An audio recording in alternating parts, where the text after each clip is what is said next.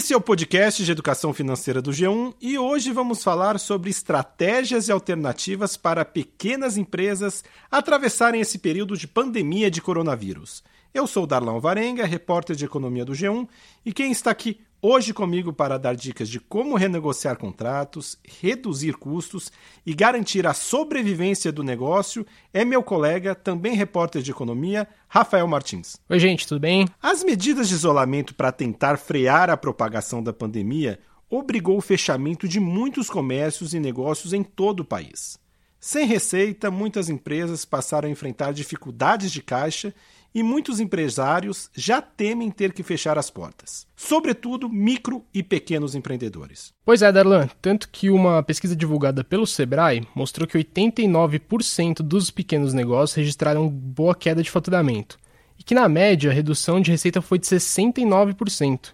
Isso faz com que muitos empresários tenham que recorrer a empréstimos ou botar dinheiro do próprio bolso para garantir que as atividades da empresa continuem sem ter que partir para as demissões. Para ajudar as pequenas empresas e tentar impedir que muitos negócios quebrem, o governo já anunciou uma série de medidas de socorro, incluindo prorrogação do pagamento de impostos, maior flexibilização nas leis trabalhistas, possibilidade de redução da jornada de trabalho com redução proporcional dos salários e também linhas de crédito emergenciais para financiar salários de funcionários por até dois meses. É, são medidas bem importantes para dar um fôlego para as empresas nesse momento de queda abrupta das receitas, né? Mas é muito importante também que os empresários aproveitem esse momento para fazer uma reavaliação completa do plano de negócio. E tem que levar em conta todo esse novo cenário, mesmo porque nós já temos indicativos de economistas que, mesmo após o fim dessa quarentena, dificilmente a economia do país e o mercado vão voltar para o ritmo de antes. Ou seja, é preciso pensar não só em estratégias de sobrevivência durante a crise,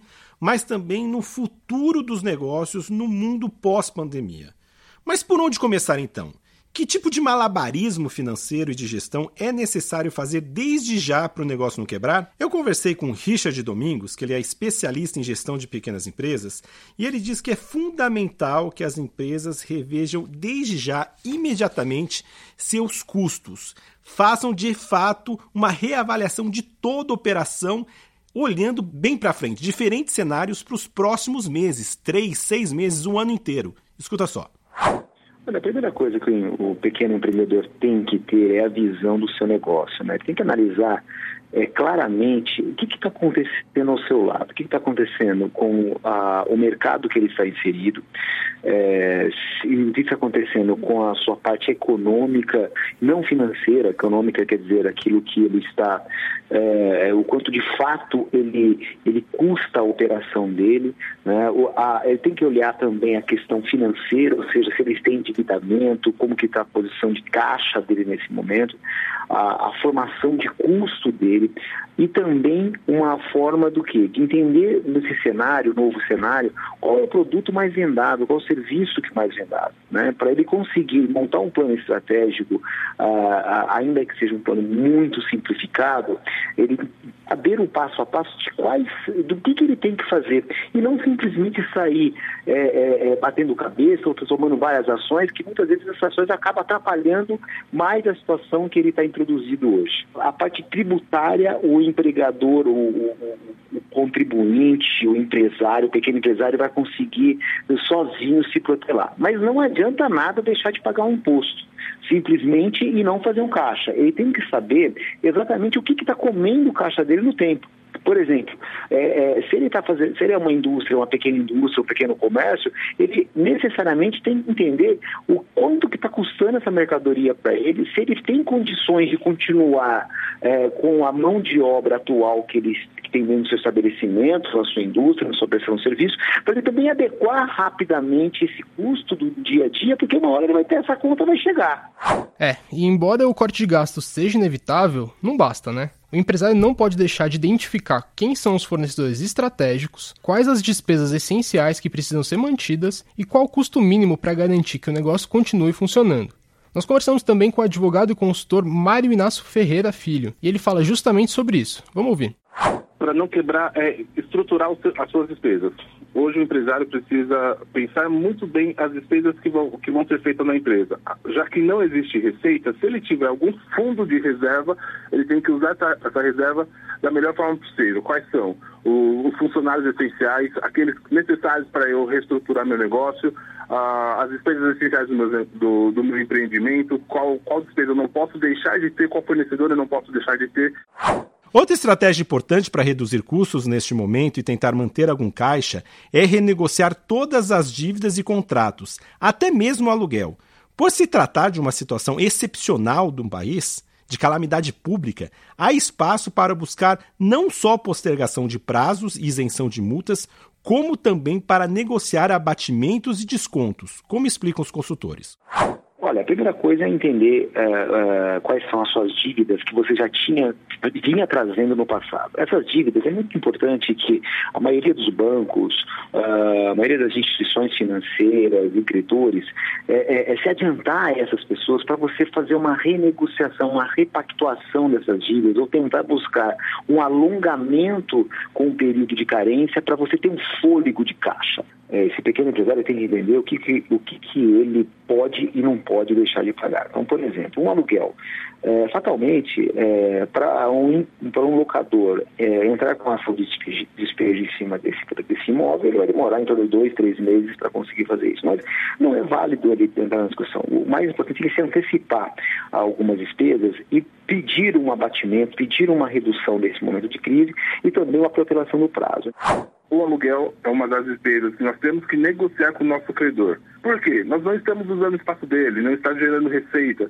Então, geralmente nós temos feito aí a redução em 50% dessa despesa. A negociação é possível em todos os casos, tá? É, entrar em contato com o fornecedor, apresentar a situação da empresa, ser, ser, bem claro e buscar parceria. Esse é o momento onde todos os empresários precisam se ajudar, seja ele pequeno, médio, grande, um ajuda o outro para que todos passem por essa tormenta do mercado.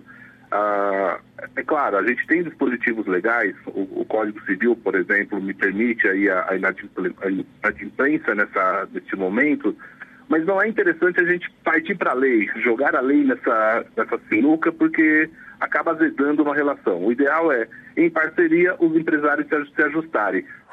Bom, na parte de tributos, o governo autorizou a prorrogação do pagamento do Simples Nacional e do recolhimento do FGTS dos empregados, por exemplo. Mas outras cobranças seguem sendo obrigatórias, não devem ser adiadas e devem ser priorizadas nesse momento. Quem explica é o Richard Domingos. Numa ordem lógica, é pagar os tributos e aqueles débitos retidos na fonte, aquilo que foi descontado dos terceiros, isso é apropriação indébita, né? Então não pode deixar pagar os tributos que ele reteu. Por exemplo, ele reteve da, folha de salários, INSS retido da folha de salários, tem que pagar.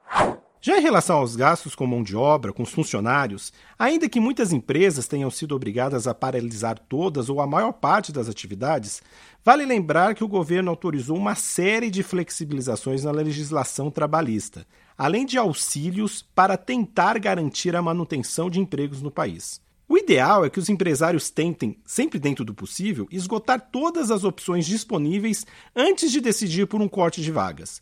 Vale lembrar que antes de demitir, tem a opção de dar férias coletivas, de colocar as horas não trabalhadas em um banco de horas e até mesmo a opção de negociar uma redução da jornada de trabalho ou suspensão do contrato de trabalho.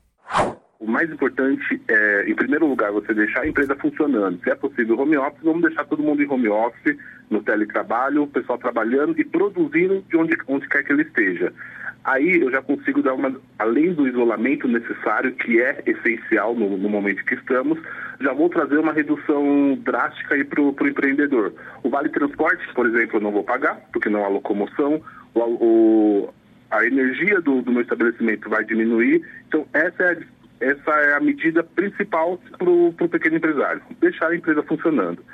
Não é possível? Então eu vou pensar em dar férias para esse meu funcionário essas férias eu vou dar hoje, agora em abril, e vou pagá-las apenas em maio. É um fôlego necessário para o empreendedor. Não, é, seja coletiva, seja individual, aí, aí vai no, no, caso a caso, empresa por empresa, discutindo com o seu advogado e com o seu contador. Uh, não é possível? Bom, vamos pegar essa, essas horas e colocar em banco de horas. Não é possível? Vamos, vamos tentar fazer a redução de, de salário do, do profissional. Pois é, e para atravessar esse período de crise é importante que os pequenos negócios olhem não só para o que pode ser cortado, mas também procurem algumas alternativas de renda e tentem inovar para tentar garantir alguma outra receita. A gente deu uma matéria no G1 sobre uma pesquisa do Sebrae que mostra que só 10% das micro e pequenas empresas no estado de São Paulo usam sites próprios de venda e que só 26% têm serviços próprios de entrega. Ou seja, tem muito espaço para digitalização e adaptação à nova realidade desse mercado. Infelizmente, muitos negócios correm o sério risco de quebrar durante esse período de pandemia. Mas vale lembrar sempre né, que as crises sempre oferecem novas oportunidades também. E quem inovar agora terá mais chance de sair na frente quando a vida e a economia voltarem ao normal, como explica o Richard Domingos. Muitas empresas sucumbirão neste período de crise. Muitas empresas que já vinham com deficiência de caixas é, do passado provavelmente não conseguirão passar por esse momento. Outras empresas terão que se adequar e perderão uma certa margem, terão que se reinventar no como fazer, que forma fazer, de que forma prestar.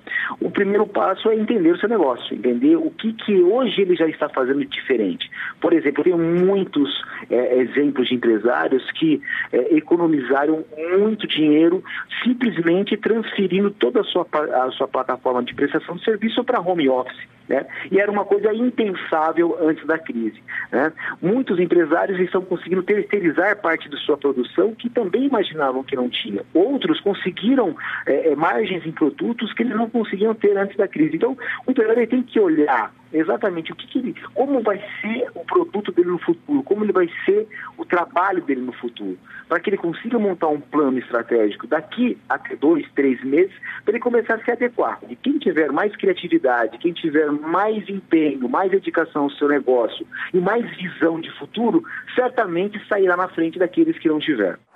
Então é isso aí, gente. Por hoje é só. A gente espera que as dicas tenham sido úteis para vocês. E na página de economia do G1 você encontra uma lista completa de todas as medidas econômicas já anunciadas pelo governo e vê quais delas podem te ajudar nesse momento. Na próxima segunda-feira, o podcast do G1 volta com um assunto novo. Até lá, tchau. Tchau, tchau.